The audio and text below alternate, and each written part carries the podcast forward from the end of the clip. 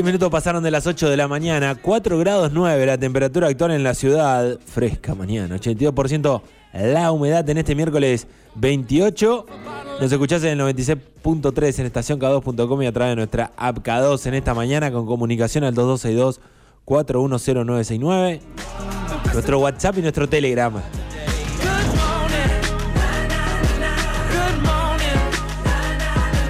Y parece mentira que cada vez que tenemos que hacer la columna internacional pasa algo, porque Agustín Galassi me dice ayer, vamos a hablar de los Juegos Olímpicos, ¿te parece el contexto eh, internacional, eh, de todo lo que tiene que ver con política y demás? Y es el día que sale la columna de que Argentina gana la primera medalla en estos Juegos Olímpicos de Tokio, así que siempre viene ahí con la información y con, eh, con la primicia de la mano. Agustín, muy buenos días, ¿cómo estás?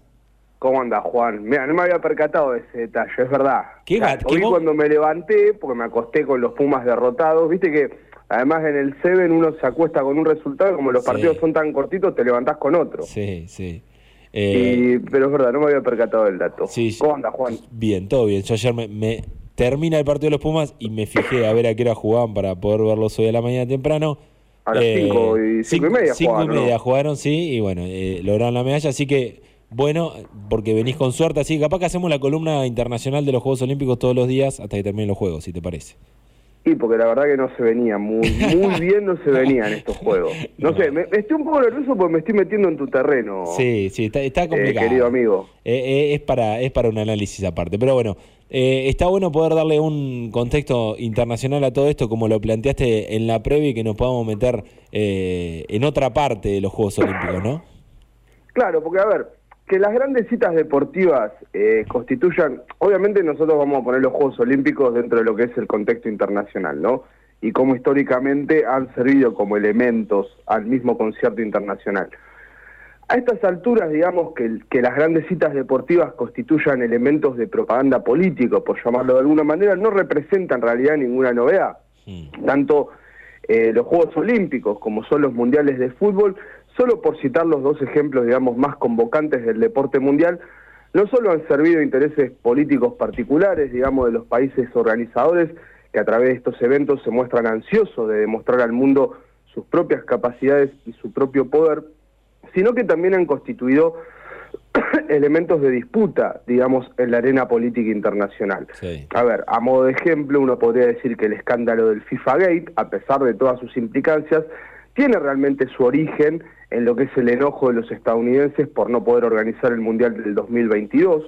Mismo Estados Unidos, en su mayor de, en su momento, digamos, de mayor esplendor, lo que los académicos llaman el momento unipolar, en los años 90, pudo organizar seguidamente un mundial, el de 1994, y los Juegos Olímpicos, los de Atlanta 1996, dejando de alguna manera bien en claro quién había ganado la Guerra Fría. También tenemos ejemplos acá cerca, nuestro vecino Brasil, cuando los BRICS constituían el motor de la economía mundial en la primera década del 2000, logró trasladar ese poder emergente a la organización deportiva, quedándose tanto con la organización del Mundial del 2014 como con los Juegos de Río 2016, que a la postre y en una especie de, encrucijada trágica terminaron siendo también una bomba atómica no en el propio gobierno de Dilma Rousseff. De hecho, si nos detenemos brevemente en los BRICS, que recordemos eh, a, a los que están del otro lado, es la sigla que nuclea a lo que son las principales economías emergentes en el nuevo siglo, es decir, Brasil, Rusia, la India, China y Sudáfrica. Entre todos ellos se han quedado, en lo que va de estas dos décadas, es decir, del 2000 al 2020 por lo menos, se han quedado con los Juegos de Pekín 2008 o Beijing 2008, el Mundial de Sudáfrica 2010, el Mundial de Brasil 2014, los Juegos de Río 2016 y el Mundial de Rusia 2018, es decir, con cinco megaeventos deportivos. Sí. Podemos concluir parcialmente, por lo menos, entonces, que la influencia de este grupo de países pudo trasladarse claramente a la rosca deportiva. Siguiendo esta línea, digamos, la relación causal entre el poder y el deporte parece quedar más que clara y de hecho, a juicio personal, es en los Juegos Olímpicos también donde más se demuestra, ¿no? No solo porque al medallero siempre lo encabezan las principales potencias mundiales, trasladando las rivalidades políticas a la competencia deportiva, sino también porque la misma cita olímpica ha sido testigo de gestos y de hechos de enorme trascendencia para el concierto político internacional. Y cada juego de alguna manera ha sido hijo también ¿no? de su propia época y su propio contexto.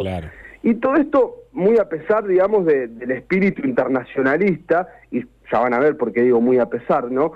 Del espíritu internacionalista y humanista del movimiento olímpico, del olimpismo, aquel que intentó instalar Pierre de Coubertin, ¿no? Ese francés millonario con título nobiliario, creo que era el varón de Coubertin. Mm que impulsó la reedición de unos Juegos Generales similares a los que eran los de la antigua Grecia y cuya primera cita además justamente se da en Atenas en 1896.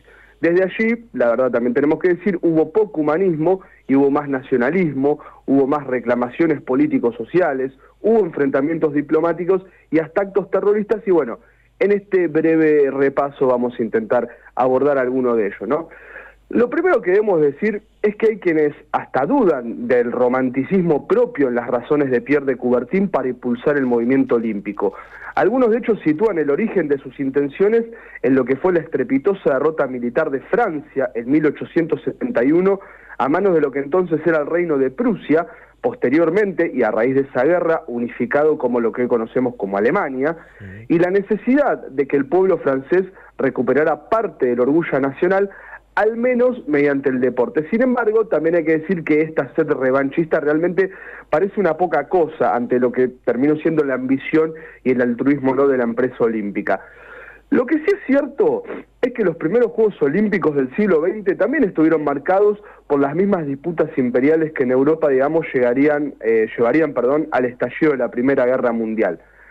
De hecho, tras permitirse que en París 1900 compitan atletas negros tras un intenso debate, estamos hablando de los segundos Juegos Olímpicos, por lo menos de la era moderna, el Comité Olímpico Alemán, bajo el férreo control del Kaiser Guillermo II, comenzó a poner cada vez más trabas a sus propios atletas, prohibiéndoles, por ejemplo, que compitan con los enemigos franceses. Recordemos también que en esas épocas, en un periodo más o menos de 80 años, Francia y Alemania entraron tres veces en guerra, digamos, ¿no?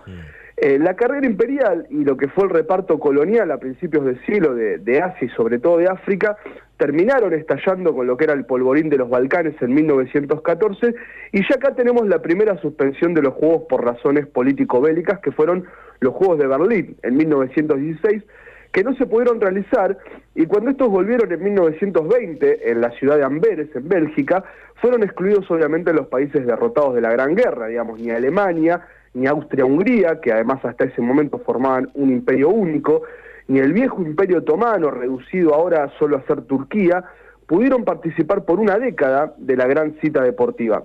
El caso de Italia es particular, ya que Italia arrancó la guerra del bando de las potencias centrales, es decir, del lado de Alemania, pero como cambió de bando en el medio del conflicto, sí pudo participar finalmente, y esto muy a pesar de lo que fue la marcha sobre Roma de 1922, organizada por el Partido Fascista Italiano de Benito Mussolini, como una especie de preludio de todo lo que vendría después en el viejo continente.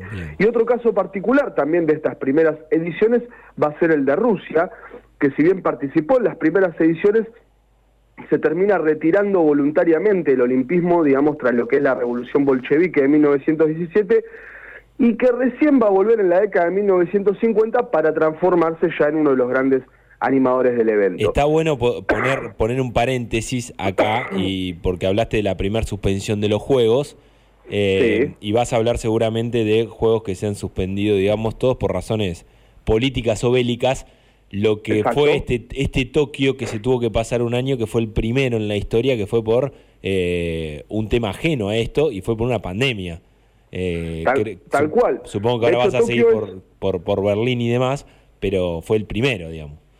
Claro, a ver, eh, si uno en números generales, Tokio vendría a ser el cuarto Juego Olímpico, ahora vemos, vamos a ver cuáles son los otros dos también, sería el cuarto, los cuartos Juegos Olímpicos en suspenderse en la historia, claro. digamos, eh, y como bien vos decís, los primeros, digamos, por una razón no bélica, digamos, por una cuestión sanitaria, ¿no? Que incluso, a ver, si uno se pone a hilar finito, los Juegos de Amberes en Bélgica en 1910, 1920 se hicieron todavía en, medio de lo que fue la gran, la última gran pandemia que recordaba la humanidad, que era la de gripe española. Claro que había comenzado en 1918 y que tuvo un periodo más o menos de 3, 4 años, dependiendo el lugar, eh, en ser erradicada totalmente. Sin embargo, en 1920, con la gripe española cuesta, los Juegos se pudieron realizar igual, lo que no sucedió en este último caso acá mm, en lo que es Tokio, ¿no? Bien. Pero bueno, como bien decías vos, en los, los, siguientes Juegos Olímpicos, tal vez los más recordados o los más simbólicos, por ponerlos de alguna manera, o en los que más se notó la mano política o la utilización política de los Juegos, son obviamente los Juegos de, de Berlín de 1936, sobre los que se ha volcado además toneladas de tinta y miles de horas de televisión documental, no solo por ser un evento que fue de vital importancia para la construcción simbólica del Tercer Reich, sino también por aquella hazaña de Jesse Owens, ¿no? Ese corredor negro que ganó, si no me equivoco, cuatro medallas de oro en atletismo, sobre quien se dijo que Hitler se negó a saludar, aunque también debemos decir que a confesión de verdad no era un problema propio de la Alemania nazi, sino que en esa época en Estados Unidos también colgaban a la gente de color imputándole falsos delitos de violación o de hurto. Tras lo que es la invasión de, de Polonia perdón, en 1939 por la Alemania nazi y ya con el estallido de la Segunda Guerra Mundial, sí acá vienen las otras dos eh, ediciones canceladas, que son las de 1940 y las de 1944, y los Juegos recién van a volver a una muy deteriorada Londres que había sufrido constantes bombardeos en la Segunda Guerra Mundial en 1948 y que son recordados por los especialistas, digamos, como los juegos más tristes de la historia, no solo por la austeridad económica en su organización, sino también por la lamentable ausencia de cientos de atletas que habían sido muertos en combate años antes. Helsinki 1952 para mí sí significa un parteaguas porque es el estreno de lo que son los Juegos Olímpicos de la Guerra Fría, ¿no? Esto le da su propia fisonomía. La Guerra Fría le dio su propia fisonomía a los Juegos Olímpicos. Ya con la vuelta de lo que es ahora la Unión Soviética a la cita olímpica, y hasta la década de 1980 los Juegos van a ser el escenario de la rivalidad geopolítica entre el bloque socialista y el bloque occidental, ya que serán rusos y estadounidenses ¿no? quienes dominen el medallero de aquí en adelante, e incluso hasta terminada ya la Guerra Fría y hasta principios de los 2000, podríamos decir. Mm. Otra edición recordada en, por aquellos años es la de Roma 1960. La señalo ya que es la última vez que se le permite a Sudáfrica participar como condena a lo que era el régimen del apartheid y que recién volverían a ser parte de los Juegos ya con Mandela como presidente en la década de 1990. Pero sin dudas, el periodo más intenso de la relación entre lo que es el deporte olímpico y las tensiones geopolíticas globales se va a dar en lo que son los Juegos de México 1968 y Los Ángeles 1984. Bien. Este periodo, que comienza con los Juegos del DF, eh, tiene aquel icónico saludo referencial al Black Power que se puso, se, empezó a reivindicar un poco más, digamos, en los últimos años con, con, estas nuevas movidas en Estados Unidos, digamos, a partir de lo que son los crímenes raciales. Recordamos aquel icónico, digamos, aquella referencia al, al Black Power, estamos hablando obviamente de los corredores estadounidenses Tommy Smith y John Carlos, quienes subieron al podio de los 200 metros con el puño izquierdo en alto, enfundados con un guante negro, como denuncia lo que era la segregación racial en su país y un gesto que realmente después los termina condenando al ostracismo, a la pobreza y al olvido cuando regresaron a los Estados Unidos, ¿no? Y la siguiente edición es la de Múnich 1972, que sin dudas también es la más trágica de la historia, en medio de lo que es la escalada bélica entre Israel y el mundo árabe, que tuvo cinco guerras en un periodo de 15 años, entre 1960 y 1975, el grupo terrorista palestino Septiembre Negro se infiltra en la Villa Olímpica de Múnich y apresa a 11 atletas israelíes con la intención además de ensayar una especie de intercambio de prisioneros con más de 230 eh, palestinos que estaban presos en suelo israelí. Bueno, todo obviamente salió muy mal, la delegación de Israel fue masacrada, de hecho esos juegos van a ser recordados por siempre como la masacre de Múnich, y lo más, lo más increíble, digamos, de todo, es que los juegos no fueron suspendidos, eh, continuando como si prácticamente nada hubiera pasado. El show debe continuar. El show debe continuar, exactamente. Y del trauma de Múnich nos vamos directamente, por lo menos a criterio personal, he leído que varios especialistas también lo, lo califican así, lo que son las dos peores ediciones de los Juegos Olímpicos, a ver. que son las de Moscú 1980 y la de Los Ángeles 1984. ¿Por qué digo las peores? Ya que ambas estuvieron sujetas a lo que fueron los boicots de ambos bandos en la Guerra Fría, aunque a rigor de verdad, digamos, el bloqueo estadounidense a los Juegos de Moscú fue mucho más masivo. Este primer boicot se dio como consecuencia de lo que es la invasión soviética a Afganistán en 1979, cuando el entonces presidente Jimmy Carter definió que la delegación de Estados Unidos solo participaría de los Juegos si los soviéticos retiraban sus tropas de Bagdad. Hmm. Obviamente, Moscú hizo caso omiso, por lo cual los Juegos de Moscú fueron, digamos, casi un evento exclusivo para países del bloque comunista, y como venganza desde la Unión Soviética boicotearon luego lo que fueron los Juegos de 1984, aunque su propuesta tuvo mucho menos acatamiento, y de hecho hasta algunos países socialistas como Yugoslavia decidieron participar igual de la edición de Los Ángeles. Cabe mencionar en este punto igualmente que Yugoslavia, si bien en aquel momento se definía como un Estado socialista, nunca formó parte del bloque soviético y siempre se consideró a sí mismo como un país no alineado, de hecho Yugoslavia fue uno de los fundadores del movimiento de países no alineados en la década de la, década de los 50. la implosión del mundo socialista va a volver a cambiar, por lo menos a criterio personal, lo que es la fisonomía de los Juegos Olímpicos a partir de la década de 1990. Los primeros Juegos bajo lo que Bush padre bautizó como el nuevo orden mundial fueron los de Barcelona 1992. Recordados, digamos, por, los que somos más amantes del deporte, por aquella participación fenomenal del Dream Team de la NBA por primera vez en la historia, donde en todos los partidos superó los 100 puntos, pero que contuvieron además hechos políticos de gran relevancia. Sudáfrica vuelve a participar, recordemos que dije que en Roma 60 eh, se expulsa a Sudáfrica por el régimen del apartheid, en Barcelona vuelve Sudáfrica tras la caída justamente del régimen supremacista blanco, los países postsoviéticos, eh, junto con Rusia, van a participar con la bandera neutral del Comité Olímpico Internacional bajo el nombre de equipo unificado y logran una gran hazaña, digamos, porque en medio de una crisis fenomenal a nivel económico, político e incluso bélico, en una gran hazaña terminan ganando el medallero olímpico en todos los órdenes, es decir, ganan las de oro, las de plata y las de bronce. Y en medio de la guerra civil de los Balcanes, esta otra gran potencia eurosocialista que era Yugoslavia, es negada a participar y de hecho será la última vez ya que años después se terminará desintegrando. Los cambios históricos en este mapa geopolítico a partir de la década del 90 van a hacer que, por ejemplo, Rusia, un líder histórico del medallero junto con los Estados Unidos, va a ir perdiendo cada vez más terreno. Vieron que Rusia ya no es tan protagonista, también que nosotros los sub-30 no alcanzamos a vivir eh, plenamente los tiempos de Guerra Fría, pero Rusia ya no es tan protagonista como antes, y ha ido perdiendo terreno, por más que sigue siendo una gran potencia deportiva, ¿no?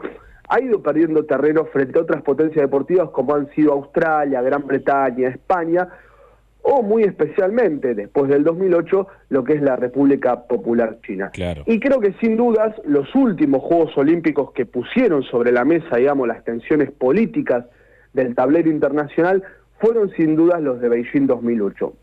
Hubo un sinfín de denuncias sobre China, me acuerdo en aquel momento, por cuestiones relacionadas al cumplimiento de los derechos humanos. Hubo un sinfín de denuncias también relacionadas a lo que es la cuestión del dominio chino sobre el Tíbet, que Occidente considera ilegítimo.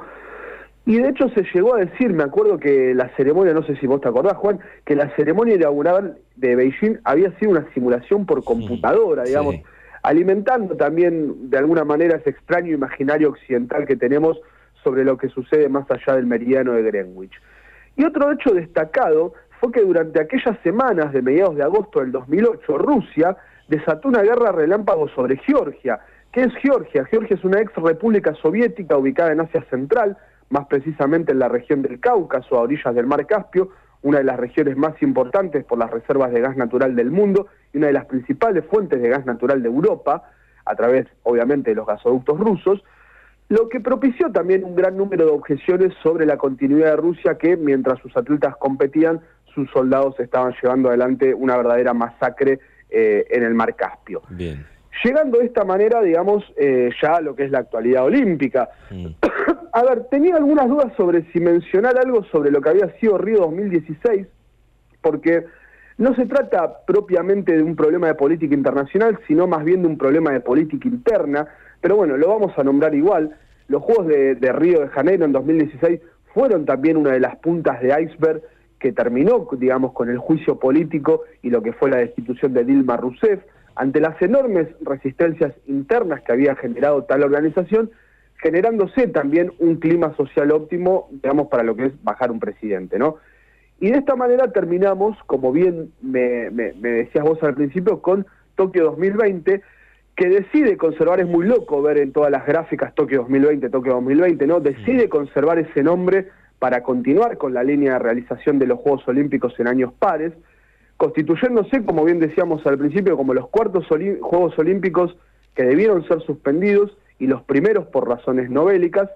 Y es que si bien la pandemia, digamos, dominó la agenda por encima de lo que son las rencillas diplomáticas, estos juegos tampoco estuvieron exentos de, de los problemas diplomáticos, ya que, por ejemplo, como dato sobresaliente, tenemos que recordar las sanciones que recaen sobre Rusia, ¿no?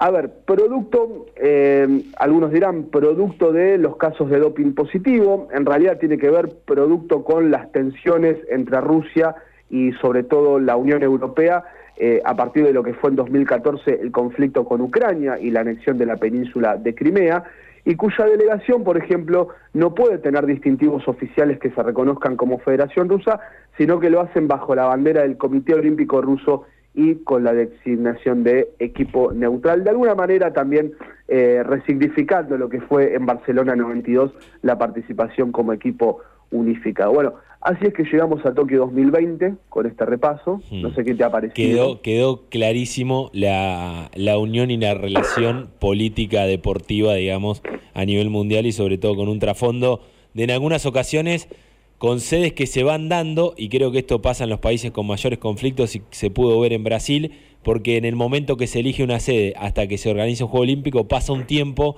y que en ese tiempo de años eh, suelen pasar bastantes cuestiones políticas dentro de cada país y no es la misma la situación cuando se le da la sede que cuando lo termina organizando, pero eh, bueno, estuvo la verdad un, repaso genial y para ponerlo eh, en contexto también, así que... Exacto, mira, y te agrego algo sobre eso que vos decís. la designación de, de Brasil, perdón, para los Juegos de Río en 2016 eh, se hizo en competencia, no recuerdo bien con qué ciudad, creo que con San Luis, que fueron los terceros Juegos Olímpicos de la historia en Estados Unidos.